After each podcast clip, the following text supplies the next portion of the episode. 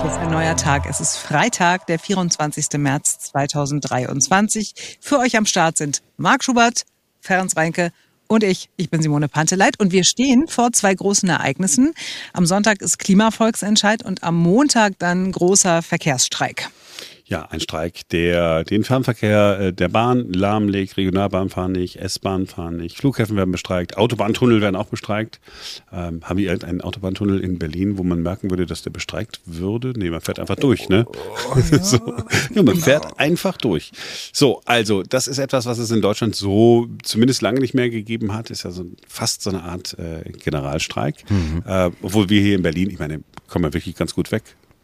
Ne? Ja, ein Hoch der B auf die BVG, wirklich. Ja, genau, wir haben die BVG, der BER wurde wohl nicht bestreikt, wobei ich mich da ein bisschen frage, na gut, ähm, hat es überhaupt Sinn, den dann am Montag äh, zu eröffnen oder von da zu fliegen? Weil wenn in Frankfurt nichts geht, dann geht mhm. doch auf den restlichen deutschen Flughäfen eigentlich auch nicht so richtig was. Trugschluss. Ich habe letztes Mal, ja, äh, als, der, als äh, viele Flughäfen in Deutschland bestreikt worden sind, aber der BER nicht, da habe ich mhm. äh, ja auch morgens immer geguckt, okay, starten die und alle Maschinen ins Ausland, bis auf wenige Ausnahmen, sind halt tatsächlich äh, gestartet. Aha, ne? Also okay, wenn gerade auch hier so Ryanair und, und Billigflieger, die haben dann offensichtlich, die machen ja nicht diese Nummer, dass sie die Flugzeuge von überall her. Das hat dann irgendwie schon geklappt, aber natürlich ist es so, kann individuell auch ganz, ganz anders sein. Zu Drehkreuzen ähm, fliegt man ja nur, wenn man dann noch weiter irgendwie weg will. Und wenn man aber ja. hier ein Auslands, es waren so Urlaubsflüge, weißt du, Mallorca, ja. Teneriffa und so, die und sind die alle irgendwie alle. gegangen.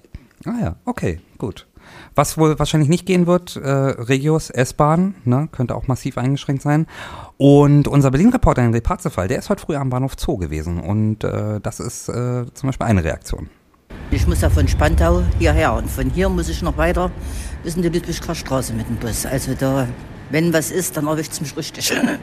äh, wie er das findet, dass gestreikt wird, das habe ich auch Andreas gerade mal noch gefragt.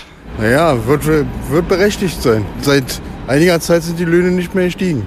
Genau. Ja. Genau. Ich bin auch im öffentlichen Dienst. Ja, also, also, Verständnis ist da. Ja, natürlich, okay. auf jeden Fall. Ja? Alles klar. Naja, und ob das die anderen Fahrgäste auch so sehen, das wage ich fast zu bezweifeln. Natürlich, das Verständnis ist schon da für die Beschäftigten hier bei der Deutschen Bahn, äh, bei der Eisenbahn und bei den, bei den Bussen. Allerdings natürlich, wenn man selbst am Montag zur Arbeit muss, dann ist es natürlich schon eine Einschränkung, die da auf einen zukommt. Henry war dann äh, auch noch an einem anderen großen Umsteigebahnhof am Südkreuz. Naja, und es ist so, dass hier Sonntagabend schon die ersten Auswirkungen zu spüren sein könnten. Gerade hier im Südkreuz, es soll ja auch der Regionalverkehr, der S-Bahn-Verkehr äh, betroffen sein. Ich habe gerade mal mit Christian gesprochen, was er davon hält und wie groß das Verständnis ist. Naja, eigentlich eher weniger, weil es ja auch ein bisschen staatlich unterstützt ist und da sollte es eigentlich besser funktionieren, muss ich ganz ehrlich sagen.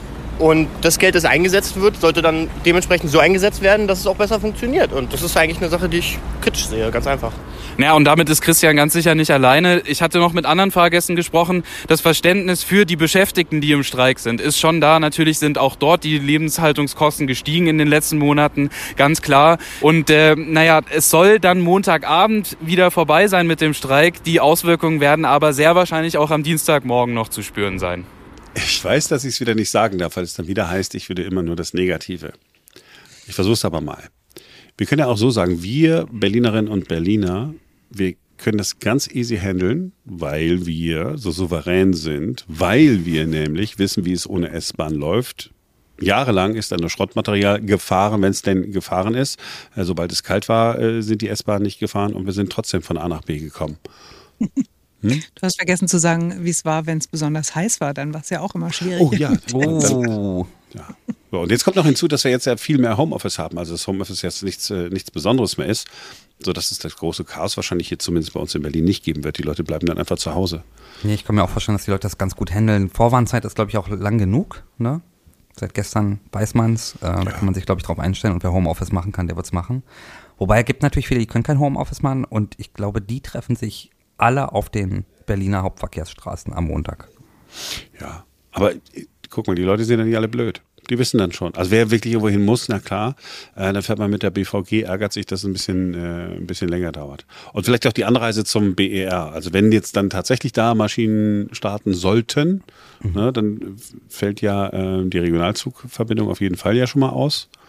Und dann muss man ja, dann ist eigentlich die einzig vernünftige Möglichkeit, ne, mit der U7 irgendwie möglichst nah ranfahren bis Rudo dann und dann umsteigen in diesen Flughafenbus, dessen ja. Nummer ich vergessen habe, X irgendwas. X irgendwas, aber das, das funktioniert super gut, ne, tatsächlich. Also ähm, sowohl mit der U7 da bis Rudo zu fahren, als auch dann die Anschlüsse mit dem Bus. Eigentlich ist das relativ bequem, muss man ja, sagen. Ja, ist wirklich toll. Das war irgendwie mit, mit weiser Voraussicht hat man keinen vernünftigen äh, Anschluss hinbekommen äh, für den BER, sodass wir dann jetzt tatsächlich auf die BVG mit den Bussen sagen, okay, die U-Bahn würde ja trotzdem fahren. Ja, gut. Ah. Okay, vielleicht noch ganz wichtig für euch, ne, wenn ihr am Montag zur Arbeit fahren wollt, so ein Streik ist keine Entschuldigung, äh, zu spät zu kommen ins Büro oder in die Werkstatt oder in die Praxis. Also ihr müsst dafür sorgen, dass ihr rechtzeitig da seid. Äh, so regelt es das Gesetz. Natürlich könnt ihr fragen, ob ihr Homeoffice machen könnt, aber euer Chef ist nicht dazu verpflichtet, das zu genehmigen. Und äh, auch die Schulpflicht gilt. Kinder dürfen nicht einfach so zu Hause bleiben. Schulen können in Absprachen aber den Tag freigeben oder auf digitalen Unterricht wechseln. Bei meiner Tochter ist es tatsächlich so, da hat die Schule schon äh, Mittwoch, glaube ich, gesagt, okay, passt auf, Montag, äh, wenn da gestreikt wird, dann könnt ihr ja jetzt schon planen, die Kinder sollen nicht kommen. Ach wirklich? Warum? Weil die alle mit der S-Bahn kommen? Ich glaube, weil tatsächlich viele irgendwie aus dem Umland kommen, vor allen Dingen auch Lehrer. Ne? Also mhm. das ist im Berliner Südwesten und wenn da irgendwelche Lehrer aus Brandenburg nicht anreisen können mit der Bahn, ja, dann äh, fällt die Schule halt aus. Schade. Ja, meine Tochter war auch sehr, sehr traurig. Also dieses Leid war groß. Apropos großes Leid. Sonntag. Ähm, große Abstimmung, sehr umstritten, der Klimavolksentscheid. Es gibt eine Frage zu beantworten, wenn man denn abstimmungsberechtigt ist. Die Frage lautet, stimmen Sie den Änderungen des Berliner Klimaschutz- und Energiewendegesetzes zu? Mhm. Meine Frage an die Öffentlichkeit, die uns zuhört. Weiß jemand ganz genau, worum es da geht? Ich glaube es nicht tatsächlich. Es mhm. ist zu komplex. Die ganze Klimaschutzdiskussion ist, glaube ich, inzwischen, das überfordert einen ja. Und ich fürchte auch, deswegen wird die Wahlbeteiligung absolut gering sein, ne? weil es keiner mehr so richtig versteht. Und vor allen Dingen, weil im Vorfeld ja schon alle möglichen Experten gesagt haben, es ist sowieso nicht umzusetzen. Also selbst wenn jetzt ganz Berlin dafür stimmen würde, es geht einfach nicht. Und von daher ne, haben viele dann von vornherein wahrscheinlich per Briefwahl abgestimmt und gesagt, äh, nee, will ich nicht oder geht gar nicht erst hin am Sonntag.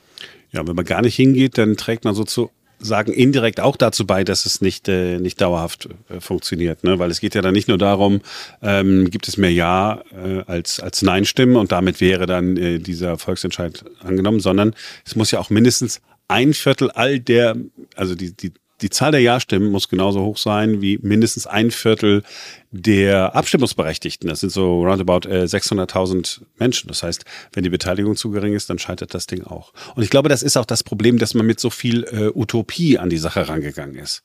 Ja, so ein bisschen, es ist ein bisschen zu radikal alles. Ja, 2003, ich bin mit den Zahlen ja durcheinander gekommen. 2030, 2045, was war nochmal was? Verbrenner aus ist dann und 2045 dies.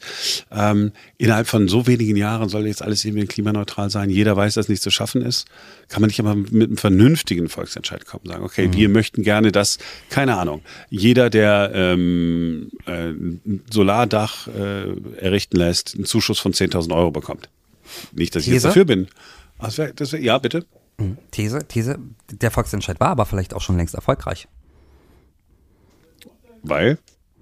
Ich glaube tatsächlich persönlich nicht, dass äh, Kai Wegner und Franziska Giffey einfach so auf dieses Sondervermögen gekommen sind äh, für den Klimaschutz in Berlin, sondern ich glaube, dass es vielleicht nicht alleine, aber auch eine Folge dieser ganzen Diskussionen ist. Äh, und dann hat äh, der Klima, äh, dieser, dieser Volksentscheid über ein klimaneutrales Berlin vielleicht auch schon seinen Teil getan. Deswegen so ein bisschen die These, war vielleicht schon längst erfolgreich, weil hätten wir nicht diese Diskussion auch um diesen Volksentscheid äh, und was da gefordert wird, ähm, dann hätte es vielleicht gar nicht diese Idee und äh, dann auch diese Vereinbarung geben, sich auf so ein äh, Sondervermögen zu einigen.